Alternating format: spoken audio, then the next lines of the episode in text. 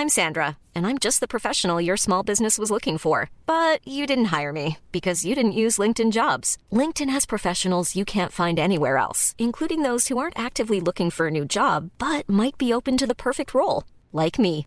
In a given month, over 70% of LinkedIn users don't visit other leading job sites. So if you're not looking on LinkedIn, you'll miss out on great candidates like Sandra. Start hiring professionals like a professional. Post your free job on linkedin.com/people today.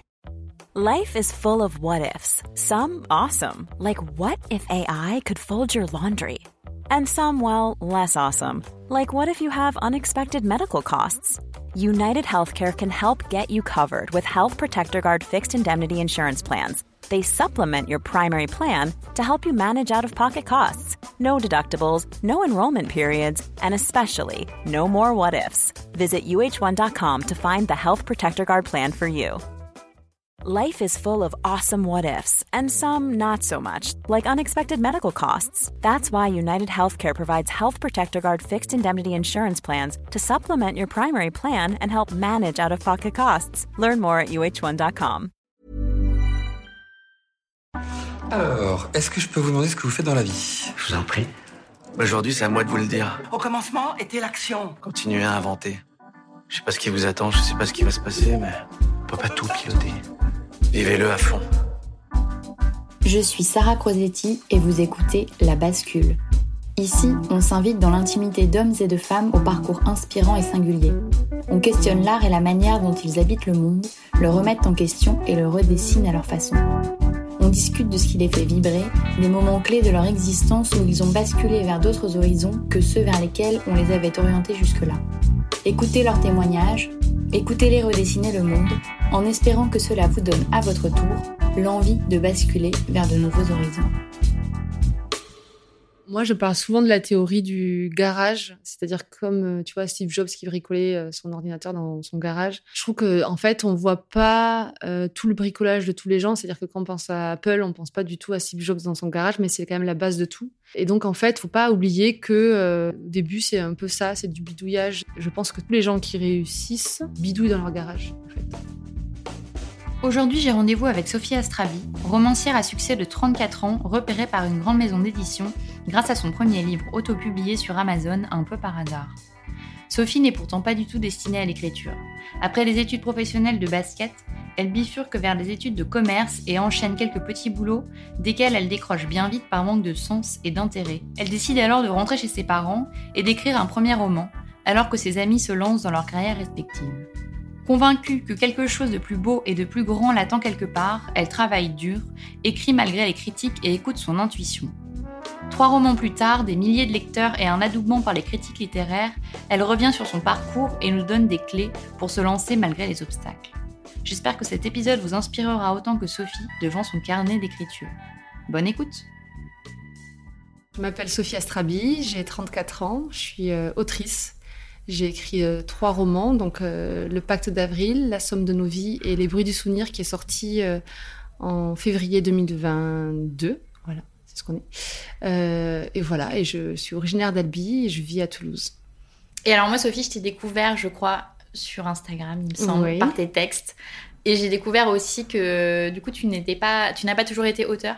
Non. Et tu as commencé avec un parcours complètement différent. Et euh, ce qui faisait toi un invité euh, parfait pour euh, ce podcast. Est-ce qu'on peut revenir un peu sur euh, ton parcours avant que tu écrives ces trois livres? Ouais, alors euh, moi j'ai fait une école de commerce, mais je dis souvent que c'est un petit peu. euh, je savais pas ce que je voulais faire et euh, chaque fois je suivis les conseils des gens proches qui me disaient tu devrais faire ça, tu devrais faire ça. Ça a commencé direct après le bac où je savais déjà pas ce que je voulais faire. Euh, donc euh, la voie du commerce s'est ouverte un peu comme ça. Euh, ce, que, ce qui est vrai aussi, c'est que je fonctionne pas mal au rêve quand même. J'ai un genre de rêve que je veux réaliser et donc euh, moi je voulais à tout prix parler anglais. Donc j'ai fait des études, euh, j'ai fait un DUT et ensuite j'ai fait une licence en Angleterre. Et quand j'ai fait le DUT, ce qui m'a motivé, c'était qu'il y avait cette histoire de licence euh, intégrée dedans pour parler anglais. Euh, sinon, avant, je voulais être, tu vois, basketteuse professionnelle et donc je suis partie en sport-études. Enfin, ça fonctionne un peu comme ça. Et, voilà. Et ensuite, l'école de commerce, c'était plus qu'on m'avait dit enfin, moi, j'y connaissais rien. On m'a dit, que là, ça m'ouvrait plein de portes. Donc j'ai fait ça. Euh, et euh, toujours dans cette idée d'ouvrir plein de portes, j'ai fait de la grande consommation en me disant, si tu sais vendre un dentifrice, tu peux vendre à peu près tout. Euh, voilà. Et, et, donc, mais paradoxalement, mon premier boulot, alors que j'avais fait tous mes stages en grande consommation, c'était au Nouvel Observateur. Euh, le magazine. Et c'est là où j'ai eu un peu une désillusion parce que quand je disais que je travaillais au Nouvel Observateur, les gens ils trouvaient ça cool. ils avaient l'impression que c'était bien. Et moi, je trouvais que ce que je faisais, c'était pas très intéressant, que c'était très exécutif. Mais c'était quoi ce que tu faisais? En fait, j'étais en marketing et euh, il y avait un parc d'abonnés assez important. Et le but, c'était d'essayer de vendre des objets à ces abonnés parce que dans leur abonnement, ils recevaient aussi un petit catalogue avec des objets. Et c'était des objets qui étaient euh, sourcés en Chine, qui étaient vendus avec une grande marge. Tu sais, c'est un peu l'ancêtre. Euh... C'était il n'y a pas très longtemps, mais c'était à une époque où on se disait qu'en gros, les plus âgés euh, étaient encore avec ce système de vente par correspondance et que, voilà, on pouvait en... Enfin, moi, je le vends pas très bien en disant on pouvait en profiter. Je suis pas sûre que les gens qui faisaient ça avaient cette impression, mais moi, j'avais l'impression qu'on profitait de ces gens-là.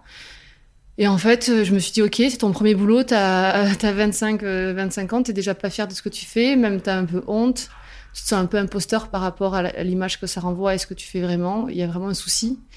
Et je me suis dit, c'est pas possible de ressentir ça si tôt dans sa vie. Et donc, je me suis posé la question de, de, de, de, de ce qui me rendrait fière, en fait. Donc là, j'ai réfléchi. je savais pas trop ce qui me rendrait Attends, fière. mais tout ça, c'était à 25 ans. C'était ouais. hyper tôt, ce ouais. cheminement. Bah ouais, en même temps, euh, je pouvais pas être déçue si tôt, tu vois. Je me, je me disais, c'est pas euh, euh, 25 ans, c'est l'âge où tu es censé, euh, je sais pas, être euh, ouais fière. Alors j'étais perdue parce que quand je disais, par exemple, je me souviens que ma belle-sœur, je lui avais dit que j'avais trouvé ça nul, que j'avais pas de responsabilité, que c'était exécutif. Elle me disait, bah oui, mais patience, en fait, t'as 25 ans, donc euh, ça se mérite tout ça. Et donc j'ai dit, oui, c'est vrai, elle a raison, je suis un peu, je suis trop exigeante, j'attends trop de trucs, nanana. Et en fait, euh, en fait, non. en fait, non, je me suis dit non, ça va pas du tout. Euh, et puis surtout, à partir du moment où je me suis dit, j'ai trouvé ce qui me rendrait fière. Donc, euh, tu vois, j'avais, j'ai fait ça assez pragmatiquement. Ouais, enfin, on va dire de manière pragmatique plutôt. Euh, donc, je me suis dit, qu'est-ce que tu aimais faire quand tu étais petite? Parce que j'avais l'idée aussi que quand tu es petit, c'est l'âge où tu es le moins influencé par plein de trucs, tu vois, c'est ton essence même, c'est c'est ce que tu portes en fait quand tu es enfant. Donc, je me dis, bah, qu'est-ce que tu aimes faire à l'école, tout ça. Donc, je me souvenais que ce que je préférais c'était le français, que j'aimais bien les moments d'écriture, que les rédactions ça me plaisait. Donc, euh, donc voilà. Et, euh, et ensuite, j'avais aussi le constat, je trouvais que euh, était une génération, et même un, ouais, un monde, je sais pas, où on va pas au bout des choses et, en plus, on fait pas les choses tout seul. Donc euh, j'avais l'impression que, hum, tu vois, tu fais des stages courts, enfin six mois, tu passes dans les entreprises, tu travailles en équipe, tu, fais des présentations en, cours où tu as une partie de toute la grande partie, donc en fait tu maîtrises même pas le sujet en entier puisque tu as que le petit C du grand D de grand A. Et donc je me disais bon ben moi j'ai envie de me prouver à moi-même parce que je fonctionne aussi pas mal comme ça, tu vois quand je disais partir en Angleterre parler anglais tout ça, je fonctionne en me disant que je veux me prouver des choses et je voulais me prouver que j'étais capable de faire quelque chose toute seule, de le terminer et, euh, et à côté donc l'idée de ben, l'écriture. Donc je me suis dit bon ben les, tout rassembler c'est euh, l'écriture d'un livre et le finir. Donc c'était un peu un défi de se dire euh, est-ce que je suis capable de finir un livre et du coup bah quand j'ai eu ce, ce, cette idée en tête. Alors là, j'ai commencé à, à, à, tenir un blog, puisque c'était plutôt des blogs à l'époque, il n'y avait pas trop euh, Instagram, tout ça, Facebook, c'est pas, ça s'y prêtait moins. La fameuse époque des blogs. Ouais.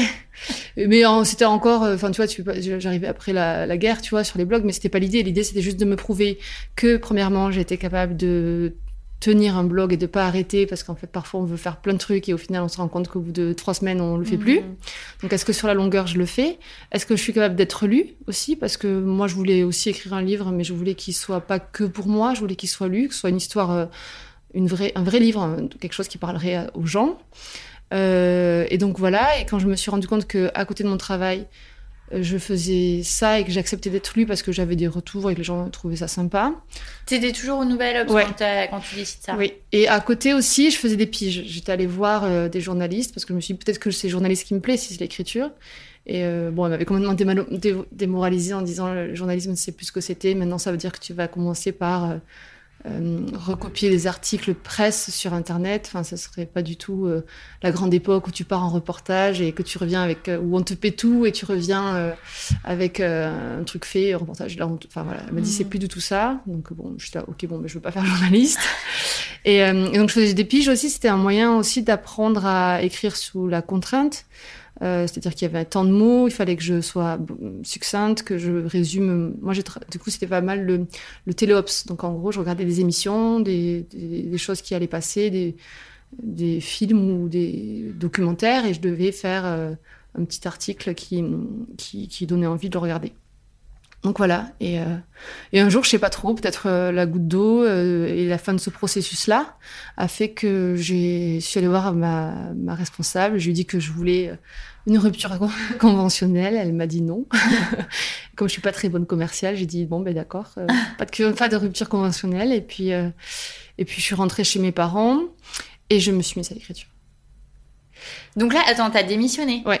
D'accord. Avec rien et tout. Et après, je me disais, bon, moi, je suis, je suis, voilà, c'est déjà, je, euh, je pense que j'ai une confiance en moi qui se construit, mais doucement. Et donc, j'avais pas confiance en moi, et donc je trouvais pas du tout les arguments ou quoi que ce soit pour euh, pour obtenir euh, une rupture de toute façon donc j'étais là je vais pas réussir à me battre et puis c'est vrai que dans les faits ça faisait pas très longtemps que j'étais là euh, et puis voilà et puis je me disais bon de toute façon tu as, 26 ans je crois du coup je sais plus quel âge j'ai mais le temps a passé et t'as aucun aucune charge tu t'as pas d'enfant t'as pas de prix immobilier t'as pas de voilà, t'es pas trop, c'est pas très compliqué. Tu vas juste rentrer chez tes parents qui acceptent de t'accueillir et tu vas manger des pâtes et puis tu vas pas trop sortir et puis euh, et puis tu vas aller au bout de ce projet et puis voilà.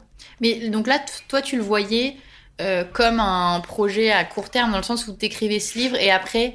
Euh, tu potentiellement reprenais un autre boulot. Mais ouais, je voyais pas beaucoup plus loin. En fait, je voyais vraiment déjà, je, trouvais ça tellement dur d'imaginer finir le livre et d'aller au bout c'est seulement, euh, j'avais tellement peur de pas y arriver que c'était euh, une ligne d'arrivée en elle-même de, euh, de, de finir ce livre. Donc j'allais pas plus loin et d'ailleurs c'est ce qui s'est passé, c'est que quand j'ai eu fini ce livre, je me suis retrouvée hyper démunie parce que je me suis dit, ok, en fait, depuis six mois, tu dis aux gens que tu as démissionné pour écrire un livre, et là, tu es en train de conjuguer ta phrase au passé, j'ai écrit un livre, et t'as pas de suite parce que tu n'avais pas prévu. Et, et, donc, effectivement, en plus, bon, ben, c'est compliqué, c'est-à-dire que d'avoir un, recul positif sur ce que tu as fait. Moi, je l'avais fait lire aux gens en demandant aussi de me dire tout ce qui allait pas. Donc, les gens, ils m'avaient dit tout ce qui allait pas. Donc, j'avais l'impression qu'il était nul, tu vois. Déjà, ma propre confiance plus. après, voilà, c'est le problème. Quand tu demandes aux gens de faire un truc, ils le font. Donc, ils m'avaient dit, bah, je sais pas ce qu'ils m'avaient dit, mais peut-être qu'ils m'avaient. La plupart, quand je leur demandais ce qu'ils n'avaient pas, ils étaient cantonnés à me dire euh, les fautes d'orthographe.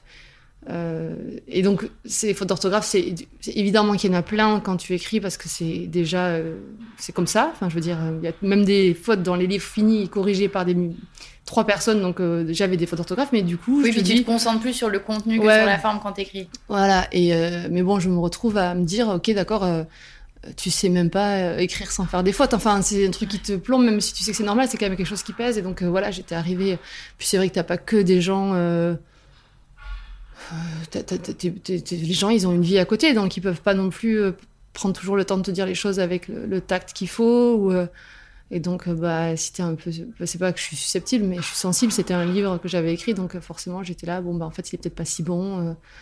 Et, donc, il s'est rien passé.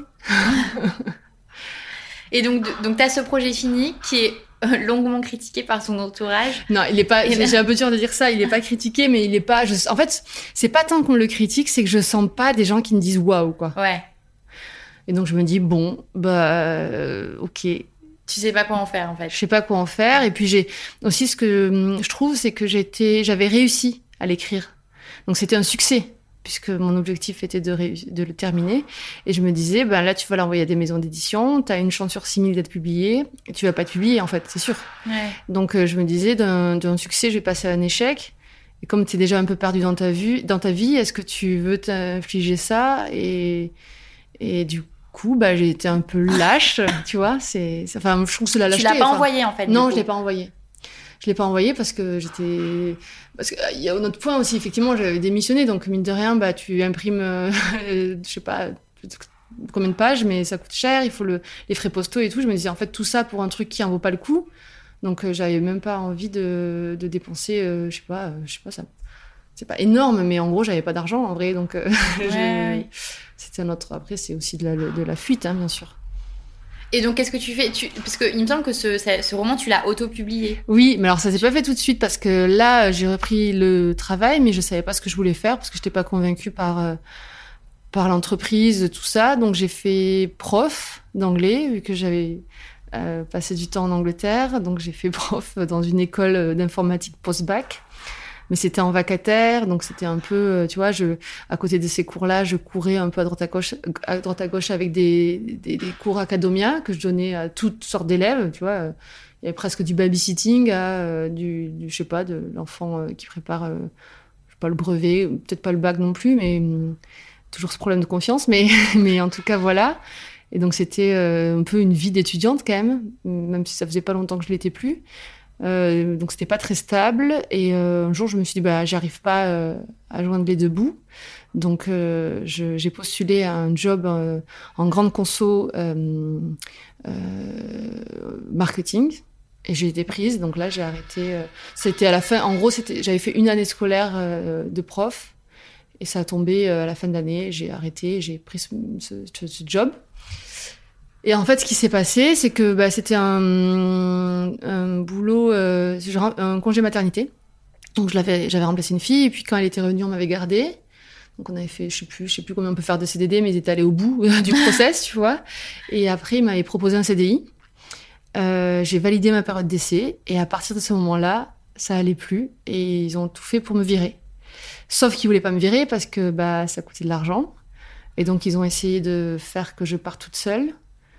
Et c'était horrible parce que c'était pas très élégant de leur part. Et puis, euh, tu vois, c'était. Euh,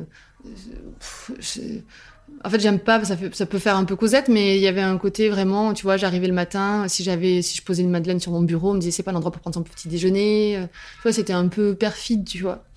Donc bon, j'ai tenu bon, en tout cas, pour pas me refaire le coup de que ce soit moi qui démissionnais, parce qu'il y avait pas de raison en fait, tu vois. Donc j'ai tenu bon, mais c'était hyper dur j'avais été, euh, tu vois, mon corps a été chamboulé, euh, ma confiance a été branlée déjà qu'elle n'était pas au top, top, top. Et, euh, et donc en vrai, j'étais au plus bas, mais bon, j'ai réussi à. C'est pendant très longtemps quand j'en parlais, je pleurais, tu vois. Et donc j'ai réussi malgré tout à tenir jusqu'à une rupture, je pense.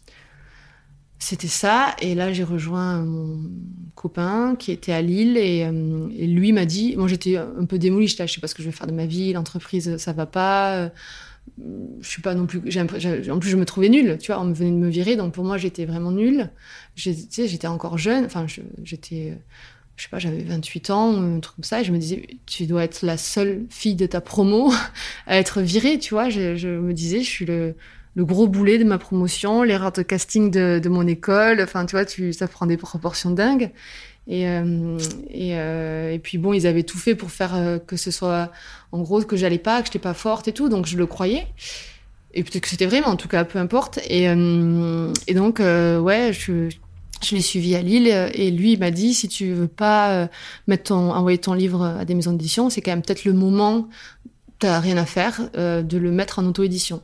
Et donc c'est ce que j'ai fait. Et là, on était en 2016. En, tu vois, j'ai en gros j'ai arrêté en juin 2016, le temps de mettre en page, de relire, de trouver une couverture, de faire tout ce bricolage. Et puis c'était sur Amazon. Et sur Amazon, euh, à l'époque aussi, tu avais des longues fiches explicatives de comment faire. Et donc c'était en anglais, donc euh, pas, moi ça m'allait à ce moment-là puisque je parlais anglais. Enfin voilà. Mais bon, ça prend du temps aussi de tout comprendre comment ça fonctionne, de comment le faire bien. Et puis en fait, au final, je me souviens que j'ai pas du tout réfléchi, mais je l'ai mis. Euh, il faut décider le prix, tout ça. Enfin voilà. Euh, que c'est tombé autour du 15 août que je l'ai mis en, en auto-édition. Ah non, je pensais que tu disais ça parce que du coup, il y avait une période. Euh... Non, non, bah, ça... Je m'étais dit, en fait, quand j'y réfléchis, je me dis, est-ce que c'était vraiment une bonne date Tu ah vois, oui. le 15 août, Ouais. c'est, tu vois, c'est, c'est quand même Tout le en vacances. Tout est, tout est au point mort, tu vois. Donc, euh, donc parfois, je me dis, oui, euh, est-ce qu'il y a vraiment des bons ou des mauvais moments? Pas tant que ça, parce que ça n'a pas empêché que ça fonctionne. Alors que si j'y réfléchis là, a posteriori, je me dis, c'est la pire date à choisir, en fait. Tu vois, c'est la rentrée littéraire qui commence. Enfin, voilà. Et, et dans les faits, ça n'a pas empêché. Donc après, ça a commencé tout doux. Euh, tu vois, j'en vendais un par-ci par-là en numérique ou en papier, je sais plus trop. Et, euh, euh, puis premier commentaire, assez rapidement quand même, parce que ben, tu joues le jeu, donc tu le mets à, 2,99€ en numérique et puis il était à 9,90€ en papier, je crois. Et est-ce que tu vois les gens qui achètent Parce qu'au début, j'imagine, tu te dis, ouais, ça va être ma mère, euh, ma Non, tu sais pas qui c'est. Non, tu sais pas. Parce que ça doit, être, ça doit te faire quelque chose quand même de dire, ok, là, il y a quelqu'un que je ne connais ni, quelqu'un qui est en train de lire ce que j'ai écrit. Et le plus. Et souvent, tu vois, on me dit, euh, c'est fou, euh, enfin, pour plein. Genre, t'es dit, bon, parce qu'on va arriver plus tard à mon histoire, mais et moi, ce que je dis, le sentiment, l'un des sentiments les plus forts de toute cette histoire-là, c'est le premier commentaire, tu vois, d'une personne que tu connais pas. Euh, c'est presque plus fort qu'une signature de contrat ou quoi que ce soit. Tu vois, c'est c'est la première chose qui se passe dans ta vie d'écrivaine, c'est que quelqu'un que tu connais pas a lu ton livre et te laisse un commentaire. Et pour le coup, c'était un, un 5 étoiles, donc euh, quelque chose qui te fait, euh, ok, c'est c'est pas nul, tu vois. Il y a au moins une personne qui l'a trouvé bien. Et donc ça, ça commence doucement et au final, tu arrives à en vendre quelques-uns. Euh... Ouais, j'en vends quelques-uns. Euh, pas la folie, mais pas non plus nul. Euh, et ce qui se passe, c'est que j'ai une maison d'édition qui me contacte euh, et qui me dit est-ce que vous voulez être publié chez nous? Et ça, ça devait, je sais pas, être en septembre. Ouais, fin septembre. Et ce qui est trop bizarre, c'est que moi qui, donc, tu vois, comme je te disais, qui doute et tout ça, j'ai pas dit oui, tu vois. J'ai fait OK, je vais réfléchir. Euh. Parce que eux, ils t'avaient découvert euh, bah, via le livre sur euh, Amazon. Sur Amazon, j'avais mis à la fin, je mettais mes coordonnées, j'avais mis ma page Facebook, des trucs comme ça. Et j'avais reçu un mail d'un éditeur, d'une petite maison d'édition. Voilà. Et, et j'avais dit, bah, je veux, OK, je réfléchis à votre proposition. Et à, et à côté, j'avais eu une, après, peu de temps après, j'ai eu une autre maison d'édition, donc plus grosse, donc Flammarion et l'éditrice m'avait dit, je lis votre livre, j'aime beaucoup. Euh, je, le même, donc que le, ouais, toujours le. Ouais. Je reviens vers vous. Pour l'instant, il y a que ce livre. Il y a rien d'autre qui existe. J'en ai écrit hmm. qu'un et euh, il est là en auto-édition. Mais y a. Mais c'est quand même génial pour ta confiance en toi. Tu ouais. Disais, euh, j'ai pas confiance et tout là d'avoir quand même deux maisons d'édition. Ouais, c'est trop bizarre. La Marion qui. Voilà, voilà, mais le truc c'est qu'elle me dit j'aime bien votre livre et je suis là ok euh, et et rien de plus, tu vois. Donc je suis là ok. Donc j'étais c'est incroyable et tout, mais je me disais, ça veut dire quoi? Je fais quoi? Je l'harcèle, je, je pas, j'ai toujours peur de, de, de, de déranger, de d'harceler les gens, d'aller trop loin dans les trucs. Donc, euh, j'ai fait, bon, mais j'attends un peu, et en même temps, il se passait rien. Bon, j'étais euh, euh, dans l'expectative, et je me dis, c'est peut-être une, une chose qu'elle fait souvent, tu vois, elle tâte le terrain, elle lit, peut-être qu'elle aimait le début, elle aime pas la fin, enfin voilà. Et ensuite, euh, ce qui s'est passé, c'est que euh, le temps a passé quand même, et Amazon m'a proposé un jour de faire une promo sur mon livre. Et j'étais un peu fatiguée, tu vois, genre, euh, encore on me demande de... De faire une promo, c'est-à-dire de le vendre moins cher. Voilà, tu vois, de passer à 0,99 le numérique. Et je là, bon, je sais pas, ça me saoule tout ça et tout. Puis finalement, j'avais jusqu'à une certaine date pour dire oui. Et j'ai dit oui, j'ai dit ok pour la promo. Et euh, il m'avait répondu ok, ben on reviendra vers vous pour euh, vous dire si vous êtes sélectionné pour la promo. Je dis ah, ok d'accord. Donc en plus je... déjà je brade mon livre et en plus de ça je suis même pas sûre que ce soit accepté. Et, euh, et en fait je, je, vérifiais quand même les ventes tous les jours. Tu vois le matin je me réveillais, je regardais combien je n'avais vendu. Et un matin c'était un dimanche je crois, je me réveille et à 9h je n'avais vendu 200 qui est énorme, tu vois. Et je suis là, ok. Donc au début, je me dit, mais qu'est-ce qui se passe? Il y a un bug et tout. Et je me suis souvenu, je me en fait, ils ont mis la promo et c'est en train de fonctionner. Et effectivement, bah, ça m'a fait passer numéro 1 des ventes. Euh, euh, et, à l'époque, c'était Léla Slimani qui était Goncourt. Et donc, j'étais, euh, j'ai une capture d'écran, tu sais, avec, avec le livre en, en première position. Et, et là, c'est Albin Michel qui m'a contacté. D'accord. Et donc, moi, j'ai recontacté Flammarion en disant Albin Michel me propose un contrat parce que là, c'était beaucoup plus direct. Et donc la Flammarion m'a dit bah attendez moi aussi et en fait euh, c'était parti quoi. Grâce à une promo Amazon, on ne dit pas assez. c'est vrai, hein. enfin ça se joue à rien, tu vois. J'étais à rien de de dire de à quoi bon. Et puis en fait si. Bah après c'est comme tout, il y a toujours une histoire de visibilité au final. Mm. Parce que t'as beau faire des trucs super si les gens ne voient pas ou si les gens te lisent pas. Ouais. Non mais c'est clair que oui, le, si le but c'est de gagner de l'argent, euh, non mais même, même s'il faut, tu vois, il faut à un moment donné euh, euh, accepter de pas en gagner pour en gagner, tu vois, un peu ça. Enfin, moi je crois. je, moi je pense beaucoup qu'il faut faire des choses, parfois, c'est pas qu'il faut les faire gratuitement, mais si, presque, en se disant que. Enfin, moi, je me rends compte dans ma vie qu'il y a beaucoup de choses que j'ai faites euh, gratuitement ou euh, pas du tout de manière rentable. Et qui, maintenant, je les utilise et j'ai réussi à trouver comment les rentabiliser et, euh, et à les utiliser. Et en fait, ça fait sens, quoi. Ça, c'est un conseil utile que nous n'avons pas encore donné dans tous les épisodes. ouais, mais tu vois, par exemple, sur quoi j'ai pensé l'autre jour. En fait, voilà, j'ai. Hum, après, je sais pas si j'en parle maintenant, mais euh, bon, on va continuer dans le truc comme ça, mais euh, peut-être qu'on y reviendra. Mais euh, non, mais après j'ai peur qu'on oublie. Donc en fait, ce qui s'est passé, c'est qu'aussi, bah après, donc j'ai signé avec Albin Michel, donc j'ai été publiée. Donc là, ça veut dire qu'en fait, eux, tu signes, mais c'est pour republier le même roman. Oui, le même roman, ouais. Parce qu'en fait, finalement, tu as touché des acheteurs sur Amazon. C'est pas non plus. Ouais, ouais, ouais. La, la, marge de manœuvre est encore très grande, tu vois encore tout un pays à toucher, en fait. Euh, donc voilà, et, euh, et voilà, donc j'ai été publiée, donc ça a pris un peu de temps. Moi j'ai fait un enfant en 2017, donc si on se souvient, c'est donc euh, août 2016, enfant en 2017, donc on a décidé de publier qu'en 2018. Donc un livre qui avait été écrit en 2014 finalement. Ouais. Donc voilà. c'est un long processus. Ouais, ouais. Et pendant ce temps, du coup, toi, tu vis comment? Eh bien, pendant ce temps, euh, moi, j'ai déjà eu bah, la rupture, ça m'a fait tenir un petit peu. Ouais. Et à côté de ça, je fais des jobs un peu d'écriture. Euh, euh, voilà, et puis bah, la signature de contrat, ça fait que tu as la Valoir qui, qui, qui, est à moitié, qui a été eue quand même en 2017. Euh, et donc, ça, ça, ça, ça, fait pile poil, euh, tu vois, les deux années un petit peu de. Ça te, ça te tient deux ans Ça me tient. Le, non, le compte. En fait, ma rupture, parce plus. T'as ta rupture. J'ai ma rupture, et en plus, euh, il y avait une histoire de. Genre, tu pars maintenant, mais en fait, tu as quelques mois de plus. Je sais plus ce que c'était, mais je sais que j'avais gagné des mois aussi comme ça. Mmh. Je sais plus comment. Et après, bah, je me suis mise à écrire pour des tu vois, ma belle-sœur, elle a créé un club qui s'appelle le Curiosity Club, qui est un club de femmes euh, où chaque mois, dans plusieurs villes de France, une femme est mise en, valeur au cours de soirées où elle raconte son parcours. par exemple, j'ai créé la newsletter, j'ai, donc j'écrivais des articles, donc je fais des trucs un peu comme ça. Euh, et, voilà. Et donc, attends, je suis un peu perdue. Euh, tu voulais dire quelque chose, je crois.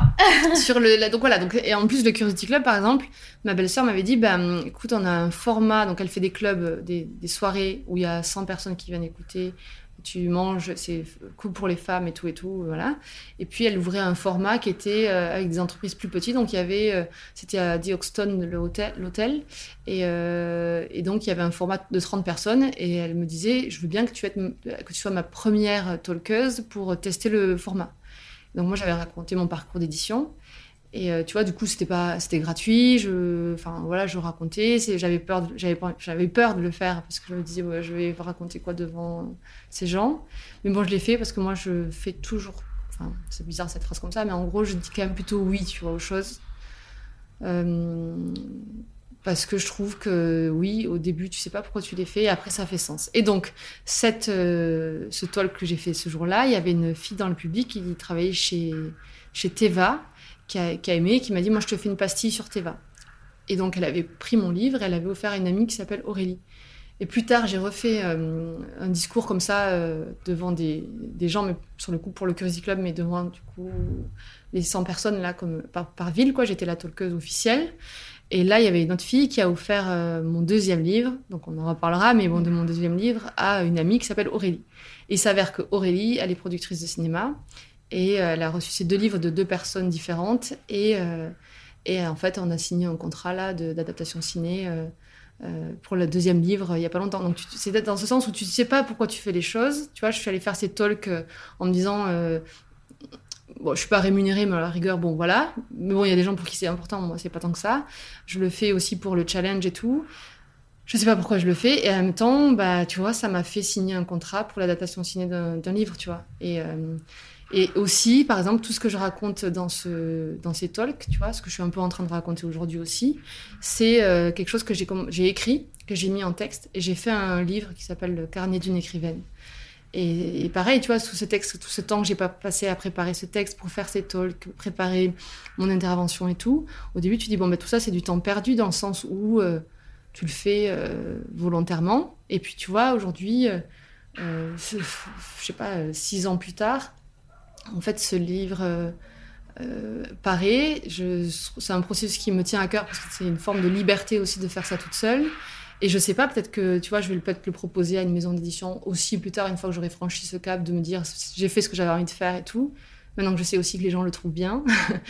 Euh, et, en fait, tu sais pas. En fait, chaque étape, euh, tu vois, de réutiliser les choses que tu fais, de, les transformer, de, de, de, voir d'autres formats, tu vois, euh, l'écriture qui devient un livre, mais qui peut devenir aussi, pourquoi pas, une série, une expo. Enfin, tu vois, tu as plein de façons de réinventer des choses que tu as faites gratuitement mm. à la base, je trouve.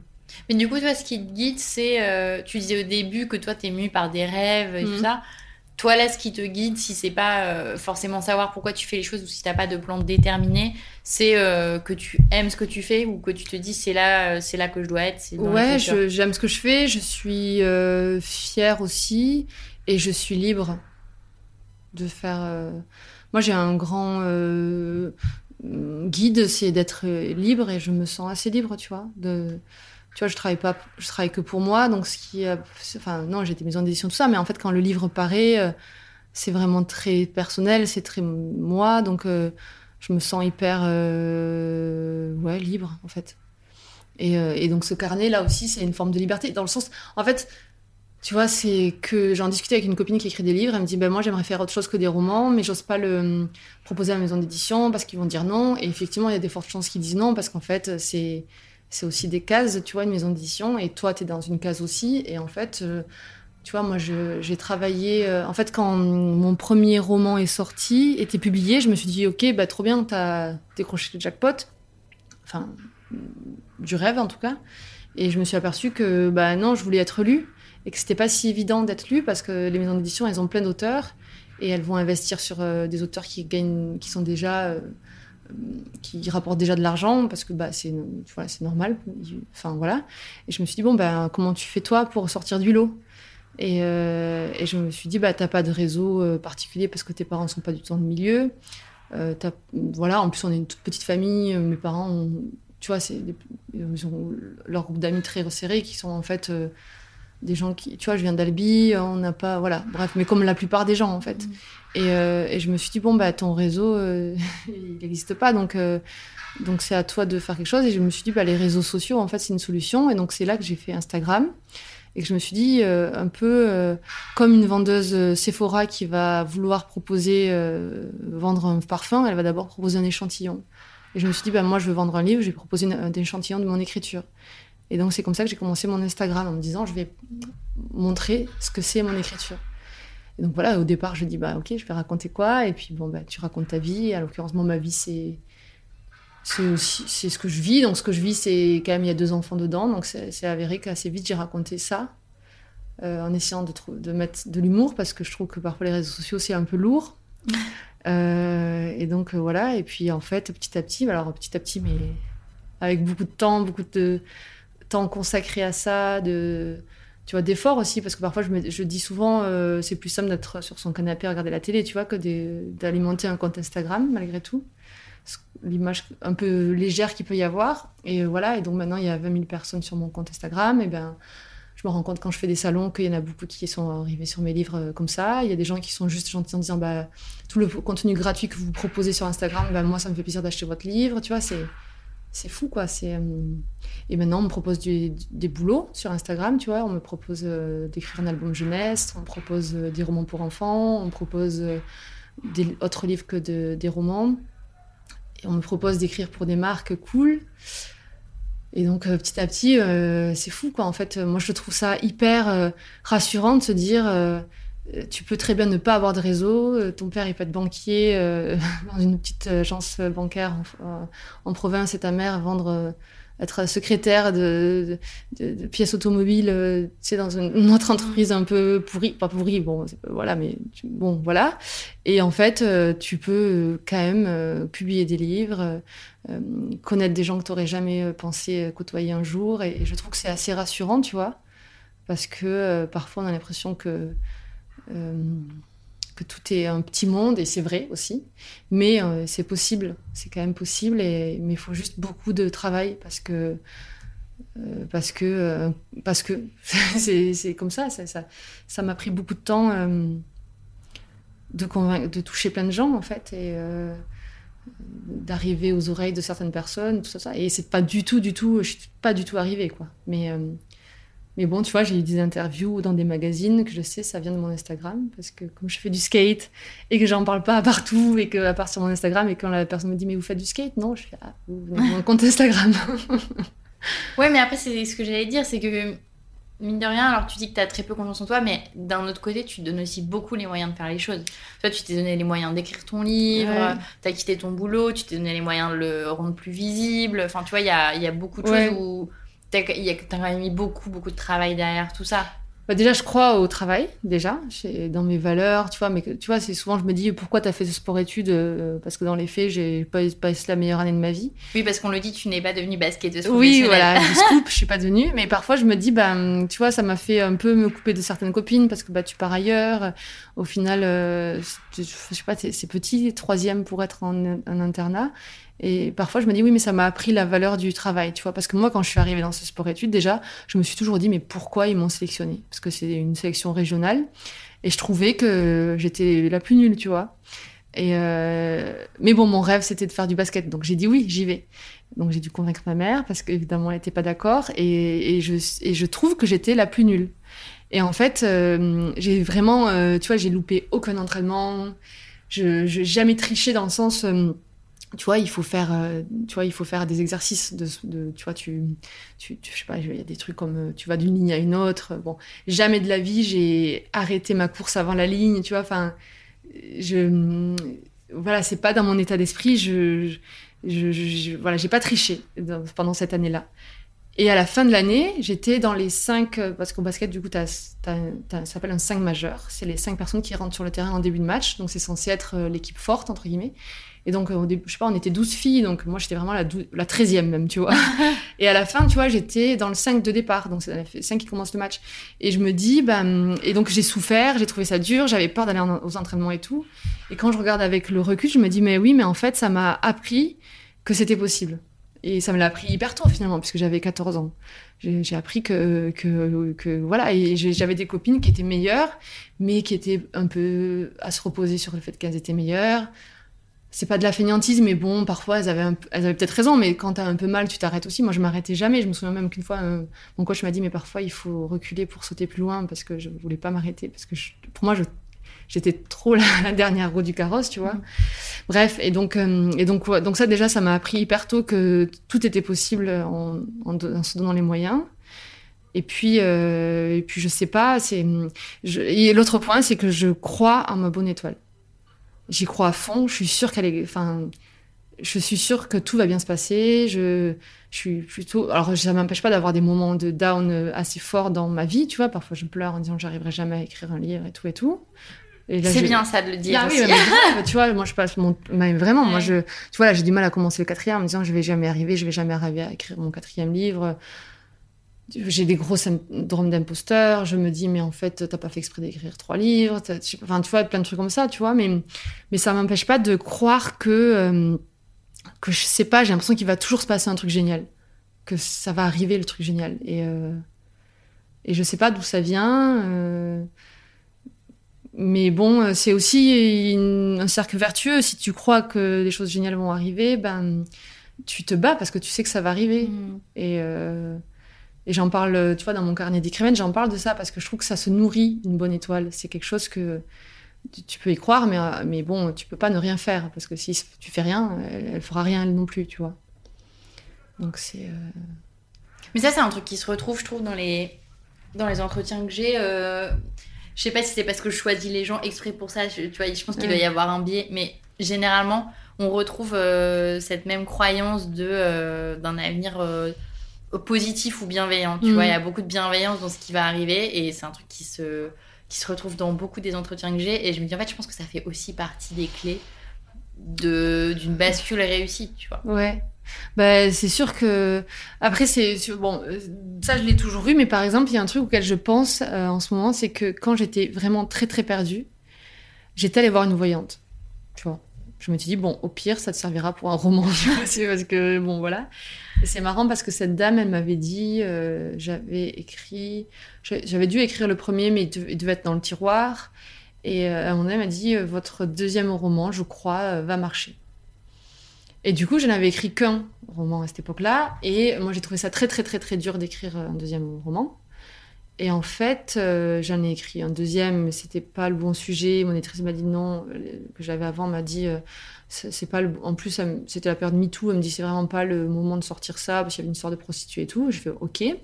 J'en ai écrit un autre et qui était qui partait dans tous les sens parce que moi, du coup, j'ai pas de plan quand j'écris et ça a ses avantages et ses inconvénients. Et là, pour le coup, c'était raté. Mais tu t'inspires de quoi? Tu t'inspires de choses que tu vis? Ouais, de, je sais pas, je pars d'un point de départ, mais le, le, troisième, je sais plus trop ce que c'était, mais enfin, donc le deuxième, la deuxième tentative euh, ratée, c'était, je sais plus ce que c'était l'histoire, mais je sais qu'il y avait. Euh, ah oui, je sais ce que c'était l'histoire. C'était un mec euh, qui un jour se retrouve. En fait, son homonyme meurt, et donc tout le monde croit qu'il est mort, et il se retrouve aller à l'enterrement parce que ça le travaille. Et en fait, euh, et après, je sais plus trop ce qui se passe, mais euh, c'est un peu, euh, il s'imagine la vie qui, enfin, tu vois, ça se joue à quoi Enfin, une personne qui a le même prénom, le même nom que toi et le même âge que toi meurt, c'est hyper déstabilisant, tu vois. Qu'est-ce qui, donc voilà. Donc c'était un peu ça, mais c'était pas très bien mené, en fait. C'était pas bien mené. Et donc là, je m'étais dit, Ok, t'en écris un autre, mais cette fois, si ça marche pas, t'arrêtes. Parce que ça veut dire qu'en fait, t'as pas fait exprès de réussir ton premier roman. et que Cette pression Ouais, je me dit, en plus, j'ai plus de temps, tu vois, je, je peux pas. Euh, je gagne plus euh, d'argent, je plus assez, ça me prend trop de temps par rapport à. Voilà. Et donc, c'est plus possible, en fait, c'était trop. Mais attends, ça aussi, arrêtons-nous juste deux secondes. Ça, c'est bien aussi euh, que tu précises que tu te mets quand même des objectifs. Ouais, tu vois, tu t'es pas parti dans un espèce de truc euh, à écrire comme ça et que tu t'es un moment dit, ok, si celui-là il fonctionne pas, euh, on arrête les frais et, euh, et, je, passe à autre chose. Tu vois. Ouais, il y a la balance, ce que ça t'apporte et ce que ça te prend et ça me mm. prenait trop. En fait, j'étais trop triste. Je me disais, bah oui, en fait.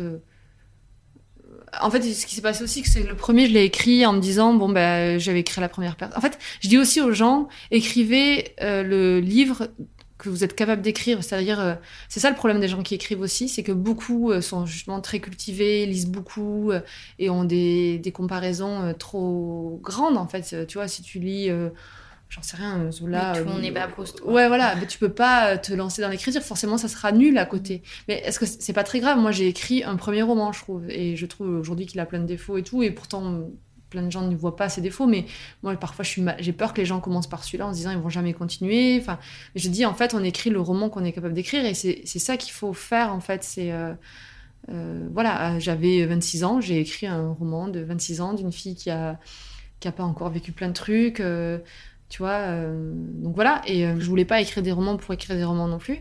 Je voulais progresser dans mon écriture. Euh, je voulais, j'avais donc écrit à la première personne une histoire très linéaire. en gros, tu commences le, 4 mai, ça finit le 3 juillet. Enfin, tu vois, tout était, tu vois, j'avais peu du temps devant moi. J'avais besoin d'un cadre parce qu'en fait, c'était, il y avait trop d'inconnus dans le fait d'écrire. Donc, je voulais quelque chose de, très cadré. Donc, voilà. Mais ensuite, le deuxième, mon second roman, je voulais euh, que avoir évolué. Je voulais donc des défis. Je voulais donc voilà, je me suis dit bah t'écriras à la troisième personne. Et donc euh, bah j'ai écrit ce troisième roman là. Enfin c'était pas mon troisième du coup c'était un deux trois. Le quatrième donc qui était ma deuxième mon tentative de publier un deuxième roman. Euh, là je je l'ai écrit finalement. J'ai réussi et puis et puis et puis ça a marché. Et donc c'était à la base je parle de la voyante et donc la voyante et donc mine de rien cette voyante qui me dit tu vois, tu t'accroches à ce que tu veux, mais l'important c'est que tu t'accroches, tu vois. Enfin, peu importe comment tu montes ta, tu gravis ta montagne, peu importe la prise que tu attrapes, euh, le but c'est d'arriver en haut de la montagne. Et moi, euh, je m'accrochais un peu aussi à cette phrase que, tu vois, moi je suis pas, je suis plutôt terre à terre, tout ça. Peu importe en fait. Là, tu, tu, essaies de mettre de côté ton côté terre à terre pour écouter le truc qui te fait un peu euh, tenir. En fait, c'était une personne. C'est, pas, elle croyait pas en moi, mais bon, je me disais, il y a, elle a dit ça, on sait jamais, tu vois. On sait jamais. Imaginons qu'elle soit magique, cette dame. Bon, bah, elle a dit que le deuxième allait marcher. Sachant que le premier déjà avait marché au final. Oui, il avait marché, mais pas tant que ça en librairie. Après, une fois. En fait, j'avais vendu pas mal en auto-édition, mais après, en librairie, ça a été un peu mou, quoi. Ça avait pas été fou. Donc, euh, donc voilà. Et, euh, et, puis, moi, elle me disait, ça va marcher. Donc, pour moi, euh, marcher, c'est plus que ça, quoi. Donc, euh, donc voilà. Et ton deuxième, alors, c'était quoi le, la thématique? Parce que moi, je, moi, je les ai pas lus pour le moment. Euh, deuxième, c'est donc c'est la somme de nos vies, et donc l'idée, c'était, euh, c'est une jeune femme qui a, qui fait fleur, qui est fleuriste, mais parce que elle fait des études d'avocat pour faire plaisir à ses parents, et petit à petit, elle fait son job alimentaire, qui est donc d'être fleuriste. Et, euh, et, comme elle ment à tout le monde, elle est un peu à vouloir vivre une autre vie que la sienne. Donc elle se met à regarder à travers les fenêtres et à imaginer la vie des gens euh, à l'intérieur. Et ce qu'elle fait, c'est qu'elle se met même à, dépasser les limites en allant visiter des appartements comme si elle les achetait, mais elle ne veut pas du tout les acheter parce qu'elle n'a pas d'argent. Et à côté de ça, il y a une dame plus âgée qui, elle vient de perdre sa dernière amie. Donc elle est très seule. Elle se dit, ok, bon, ben, ma vie, c'est la solitude maintenant. Et euh, elle décide de, de, de mettre en vente son appartement sans avoir l'intention de le vendre, juste pour que les gens viennent visiter et qu'elle s'en occupe. Et en fait, ces destins, ces deux vies-là vont se croiser avec un agent immobilier, avec il y a d'autres personnages. Et donc c'est un roman où moi je voulais vraiment que plein de vies se croisent, tu sais. Euh, et, et, donc euh, et donc voilà, ça c'est le, le, pitch de, de, ce deuxième roman. Et qui, qui a, a, finalement fonctionné. Et qui a marché, ouais, qui a bien marché, mais c'est marrant parce qu'il y a, tu sais, il y a une histoire. Enfin, en fait, ce qui s'est passé, c'est qu'il est sorti en plein Covid. Euh, par chance, il n'était pas sorti en mars pendant le, le, pire moment, il, donc on l'a décalé en juin. Donc il a réussi à sortir quand même, mais bon, il y avait une file d'attente de romans assez ouais. incroyable. Les gens, après, tu avais beaucoup de click and collect, donc si t'es pas connu, ben, c'est pas ton nom qui ressort. Et euh, mon éditrice m'avait dit, bon, ben, ça marche pas. Le second confinement, on n'avait rien vendu pratiquement. Donc j'étais un peu dépitée, tu vois. Et, euh, et donc moi, j'avais mon compte Instagram qui avait un peu grossi, mais je donc je me disais bon bah tu vas faire de la vente directe sur Instagram, histoire bon j'avais fait ça donc ça aussi pareil tu vois c'est ça c'est vraiment euh, quand il pleut tu danses sous la pluie tu vois parce que en gros j'en ai vendu 200 ou une chose comme ça ce qui est beaucoup mais en même temps c'est une goutte d'eau dans le vase de l'édition mmh. donc ça servait à rien mais c'est juste que moi j'avais l'impression de faire quelque chose surtout pas rester les bras croisés alors que ça avait été si dur d'écrire un deuxième roman je n'allais pas rester dans mon coin donc je me disais bon mais on va faire grossir cette communauté Instagram et on va trouver d'autres leviers tu vois bon bref mais bon, après, elle m'a dit deuxième confinement, rien vendu. Noël arrive, je suis bon, ben, je laisse tomber tout ça. C'était cool quand même. Merci pour tous les gens qui ont joué le jeu de me l'acheter, mais euh, je laisse tomber. Et en fait, ce qui s'est passé, c'est qu'à la rentrée de janvier 2021, 21. il y a eu un journal télévisé sur France 2 où le sujet c'était euh, l'état de santé des livres, puisque ça avait été quand même un grand sujet pendant le confinement de savoir euh, si c'était un bien essentiel ou pas. Et là, il y avait une librairie dans Paris, sachant qu'il y a plus de 3000 librairies en France, qui est interviewée. Et la libraire dit euh, que elle, sa meilleure vente, c'est pas Musso, c'est pas Dickers. Et là, elle montre mon livre. Et elle dit, il est génial, c'est un bonbon. Elle le vend trop bien, parce qu'en plus, euh, elle est convaincue, elle n'est pas payée pour faire ça, euh, elle s'en fiche, c'est juste sa meilleure vente.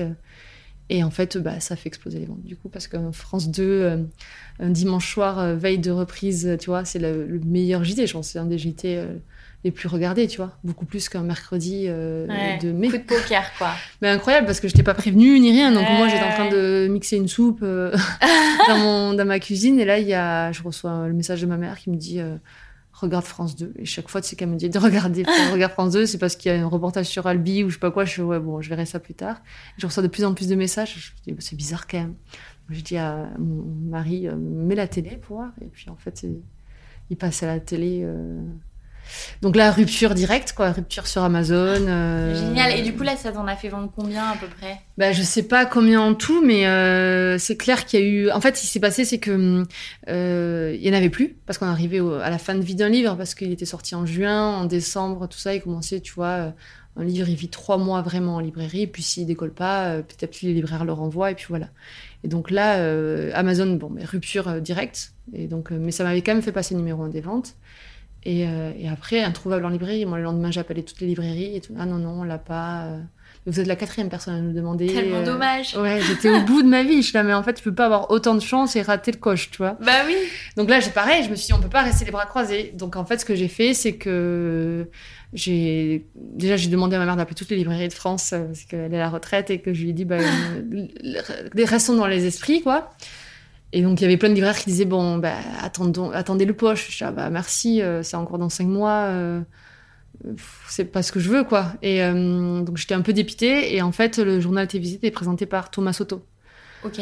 Et là, je me dis, bon, c'est le moment d'avoir un peu de culot. Euh, donc, je vais sur Instagram. Je vois qu'il a pas beaucoup de followers à l'époque. Il devait arri être arrivé, je pense, il avait, je sais pas, même pas 10 000, un truc comme ça. Et, donc, je lui envoie un petit message, je lui explique la situation, je lui dis voilà ce qui s'est passé, je suis un peu déçue parce que c'est une chance incroyable à, côté de laquelle je passe et tout. Trop sympa. Il me répond, il fait très bien, envoyez-moi votre livre.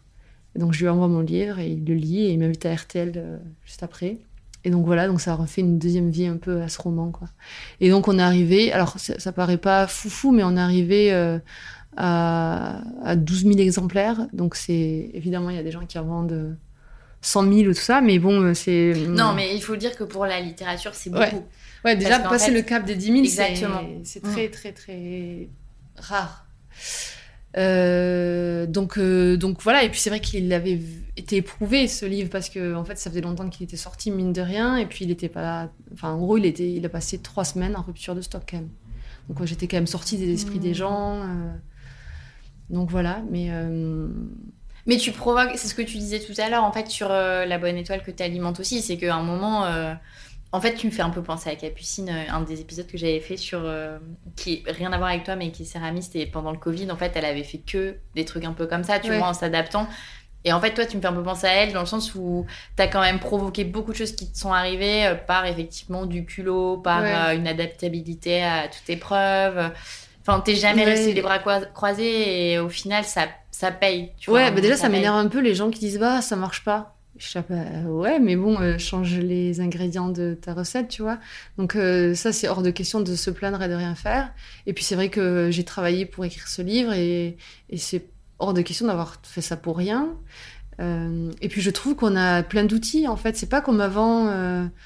Les gens sont, tu vois, avant, avait pas de solution. Bon, mais c'était un grand vide devant toi. Maintenant, bah, as plein de solutions. As, tu vois, moi, j'écris mon site internet, en fait, ça marche pour tous. Tu vois, c'est comme les commerçants qui râlaient pendant le Covid et tout, mais en fait, il euh, y en a qui ont sorti leur épingle du jeu et en fait, ils en ont pas du tout souffert. Au contraire, en fait. En fait, je trouve que les crises comme ça, ça tue euh, les gens qui n'ont pas envie ou alors qui, ouais, qui n'ont pas envie, en fait. Mais les autres, en fait, c'est des opportunités. Voilà, j'ai été quand même au mini, tu vois, quand mon éditrice un peu vendu euh, pendant tout le confinement. Bon, bah, t'es là t'es triste quand même, tu vois. Et j'avais baissé les bras quand même à ce moment-là. Mm. C'est le, c'est le, après Noël, ce JT euh, qui est quand même, euh, tu vois, 3000 librairies en France, il faut que ce soit celle-là, il faut que ce soit ce livre qui soit. Et après, je l'ai appelée cette dame et euh, c'était marrant parce que c'est une dame qui est pas là pour se faire plaisir, tu vois. Elle est là, non, mais euh, j'ai dit la vérité, j'ai pas fait ça. Enfin voilà, c'est scandaleux. Moi, j'ai lu votre livre parce qu'une dame bibliothécaire me l'avait conseillé, mais sinon je serais passée à côté. Flamme on fait pas son travail. Euh, et donc elle m'a dit pendant tout l'été, je l'ai conseillé et les gens sont revenus à Noël l'acheter en cadeau. Et donc c'est pour ça qu'il était numéro un des ventes à ce moment-là. Donc euh, c'était marrant. Ouais, c'est chouette, c'est vraiment une, une, suite de hasards et, et en même temps de choses que toi-même t'as provoquer. Mm. C'est un mix des deux. Un petit peu, ouais. T'as des petits coups de pouce quand même. Ouais, c'est un énorme coup de pouce, c'est clair. Mais c'est ce qui fait tenir parce que sinon, euh, tu vois, c'est un peu facile de dire que je crois à ma bonne étoile et que mm. tout va bien se passer, mais c'est parce que euh, le moment où c'est arrivé, c'est un moment où j'en avais besoin aussi, mm. je pense. Mais du coup, j'ai toujours l'impression que ça va arriver, en fait. Là, je me dis. Je sais pas, mais je me dis. Quand je suis désespérée, je me dis, il va y avoir un truc qui va se passer. je sais pas si j'y crois à 100%, mais ça me permet de, de, de, ouais, de... Non, mais après, il y a ça, mais après, parfois, je suis désespérée aussi parce que j'ai des copines, j'ai des copines désespérées aussi et je vois la différence aussi à notre façon de d'appréhender le désespoir et, euh, et moi je rebondis quand même vachement tu vois je mm.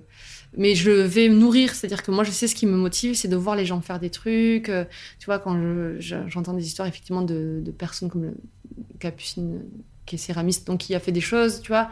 Moi, ça me motive vachement de voir les gens faire des trucs.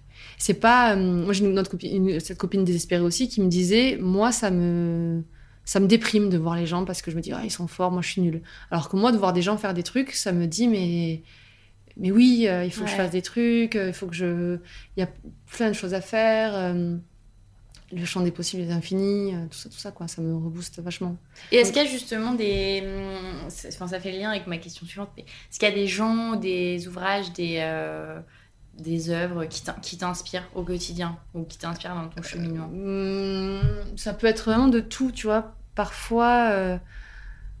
c'est par période aussi, il y avait, mais c'est pas très compréhensible pourquoi c'est ça à ce moment-là, mais il y avait un livre moi, j'aime bien les portraits. Donc, euh, il y avait un livre, je sais plus comment il s'appelait, Paris, je crois, de Jeanne Damas, et j'avais adoré les portraits qui. Et puis, c'est des portraits de personnes inspirantes, donc parfois, ça me, ça me motive vachement. Il y a aussi parfois Instagram, en fait, de voir les petits business se faire. Euh, tu vois, là, l'autre jour, c'était, alors je sais plus son nom et tout, mais c'est une fille qui euh, était, faisait des photomatons pour les événements et donc Covid, donc plus d'événements, donc plus de mmh. photomatons. Et elle s'est lancée euh, à faire des tapis euh, design euh, hyper colorés et tout. Bah, moi, ça m'a vachement inspirée parce que j'ai trouvé que ces tapis étaient beaux. J'ai trouvé qu'elle avait changé de voix complètement et que c'était pas un problème. Et en fait, je trouve que, en fait, ouais, il faut faire, tu vois. en fait, moi, ce que je dis aussi souvent, c'est que j'ai tout le temps peur, en fait. Parce que c'est pas du tout l'impression que ça donne, mais j'ai tout le temps peur, j'ai l'impression de pas être capable de faire plein de trucs, je, me dis ça va pas marcher, tout ça. Et pourtant, je le fais. Ça m'empêche pas de le faire, mais, à la base, c'est la peur qui est là. Et tu vois, mon carnet d'une écrivaine que j'ai décidé de faire là en, début d'année, où je me suis dit, bon, bah si euh, tu l'écris, tu le fais toute seule. Euh, maintenant, tu as des gens qui. Tu as une, audience pour le proposer sur Instagram. Euh, mais bon, voilà, j'ai dû faire un chèque à l'imprimeur de 1600 euros. Bah, je me dis, moi, j'ai pas de fonds euh, particuliers ou quoi que ce soit. Et puis, je, tu vois, tu toujours te dire, est-ce que tu alloues cet argent que tu pourrais utiliser ailleurs et tout? Bon, bref. Et donc, j'ai peur quand je fais le virement, quand je dis, bon, en fait, on va faire 500 exemplaires plutôt que 300. Euh, mais en fait, le moment où tu valides, tu vois, tu as une genre de. T'as un sentiment que rien d'autre que la peur peut te donner en fait. Mais tu le sais pas parce que tant que tu as peur, tu le fais pas. Et c'est le cap de franchir euh, la peur qui, tu vois, de faire le truc malgré la peur qui, c'est comme si ça libérait euh, des, je sais pas, des, endorphines, j'en sais rien, tout quelque chose qui fait que euh, tu es hyper heureux. Enfin moi je trouve. Et donc quand j'ai voulu faire ce carnet pendant longtemps, je me suis dit est-ce que ça vaut le coup, est-ce que je vais trouver des gens qui vont avoir envie de lire et tout? Parce que aussi j'ai avancé les frais du graphiste, la correctrice, tout ça. Donc euh, bah, pendant longtemps, c'est mystérieux. et puis après, euh, mais quand j'ai validé, que j'ai fait ce virement de 1600, je sais plus combien, bref, je sais même pas si c'est ça d'ailleurs, et, euh, et que du coup c'était parti, là j'ai eu un énorme sentiment de tu sais, l'excitation de la peur, tu vois. Et donc mm. après, bah, j'avais calculé qu'il fallait que j'invente de temps pour, pour rentrer dans mes frais. Et, et en fait, j'en ai vendu plus. Et donc maintenant, je suis en, tu vois, ça devient une partie de mes revenus euh, annuels. Qui, ça va venir. Parce que moi, j'ai mon petit tableau Excel où je rentre euh, mes petites missions et tout pour avoir une idée de où j'en suis, tu vois. Parce que quand tu es auteur, tu es payé euh, une fois par an ok tes livres. Donc tu es auteur, mais tu es aussi, tu utilises quand même Excel. ouais, bah, j'ai ma formation et tout, mais c'est ça que parfois je me dis, je regrette pas d'avoir fait ce parcours parce qu'en fait ça m'a apporté. Puis tu vois, là, j'ai, je sais pas, j'ai envie de faire des objets. En fait, je me dis, ça peut être des portraits écrits, ça peut être des des trucs euh, comme ça et, que, et je me dis bah voilà euh, la, première chose c'était de réussir à, avoir une audience pour les présenter donc euh, c'est vrai que de construire un réseau social c'est hyper important pour ça et maintenant je me dis bon bah s'il me vient l'idée de faire un truc j'aurai toujours 20 000 personnes à qui le montrer mm. et donc c'est rassurant aussi c'est une forme de liberté d'avoir ça parce que si tu comptes sur les journalistes qui parlent de toi c'est impossible parce que c'est aussi beaucoup de réseaux je m'en rends compte euh, tu vois, là, je fais des salons, je rencontre un peu des journalistes aussi, et je me dis, bah, en fait, euh, je suis en train de créer quelque chose que tous les gens qui ne vont pas encore en salon parce qu'ils sont à leur premier roman ou quoi, ne peuvent pas créer. Mon moteur, c'est ce que je disais, c'est la liberté. Donc, euh, la liberté de, de, faire ce qu'on veut, de ça se travaille, quoi. C'est de plus être dépendant des autres par rapport à, à tout ça. Donc, euh, Après, en l'occurrence, c'est toujours dépendant, même quand tu travailles pour toi, ou mhm. euh, tu es toujours dépendant dans une autre forme. Là, tu es dépendant du fait que les gens euh, doivent avoir envie de te lire, ou tu vois. Ouais, mais c'est à toi de donner envie. Donc, en fait, c'est moins dur que de convaincre un journaliste qui doit, tu dois convaincre de parler de toi, tu vois. Mhm. Là, moi, il n'y a pas d'intermédiaire entre moi et les gens. Et puis après, ils font ce qu'ils veulent. S'ils veulent pas acheter, ils achètent pas. Et c'est pas un souci. C'est que peut-être j'ai pas fait le bon truc. Et et peut-être que le prochain projet que je vais faire, ça va être un gros flop et tout. Mais... Et puis à côté de ça, je suis pas en train de te dire que j'ai gagné 50 euh, 000 euros en faisant ça. Tu vois, c'est des petites choses. Mais, mais euh, bon, voilà, ben, le prix de la liberté aussi, c'est de peut-être pas gagner euh, tant d'argent que ça, mais de faire que des trucs qui te plaisent. Et, et à la fin, j'ai un salaire normal. Enfin pas un salaire de fou, mais voilà. Et puis j'ai le stress aussi de, tu vois, là, j'ai regardé de mon petit tableau Excel, je me dis, oh là là, mais il va falloir que j'accélère un peu. parce que, parce que voilà. Mais bon, c'est. Mais pour l'instant, tu t'as trouvé cet équilibre entre tu fais ce que tu veux et, euh, et tu gères tes angoisses par rapport à plein de choses et, euh, et tu te sens, comme tu dis, tu te sens libre et donc c'est un entre-deux qui te convient. Ouais, ouais. Le problème aussi, c'est de se comparer. euh, tu vois, si je me compare aux gens qui ont fait les mêmes études que moi, je suppose qu'ils gagnent beaucoup plus d'argent que moi. Mais est-ce qu'on a besoin de tout cet argent-là pour vivre aussi? C'est des choix. Enfin, Après, j'ai des moments de stress, comme tout le monde. mais bon, il faut penser bah, quoi faire pour. Voilà, là, je me dis, euh, là, je gagne pas assez d'argent cette année, il faut que je trouve d'autres sources de revenus. Bon, ben, l'énergie, elle est focalisée sur ça, pas sur le, le chiffre que j'ai pas, sur celui qu'il faut aller chercher aussi. On arrive à la fin de cet entretien. J'ai une dernière question pour toi, qui est question un peu euh, rhétorique. Euh, quel est ton ou tes conseils pour les gens qui ont envie de basculer? Euh, moi, je parle souvent de la théorie du garage, c'est-à-dire comme, euh, tu vois, Steve Jobs qui bricolait euh, son ordinateur dans son garage.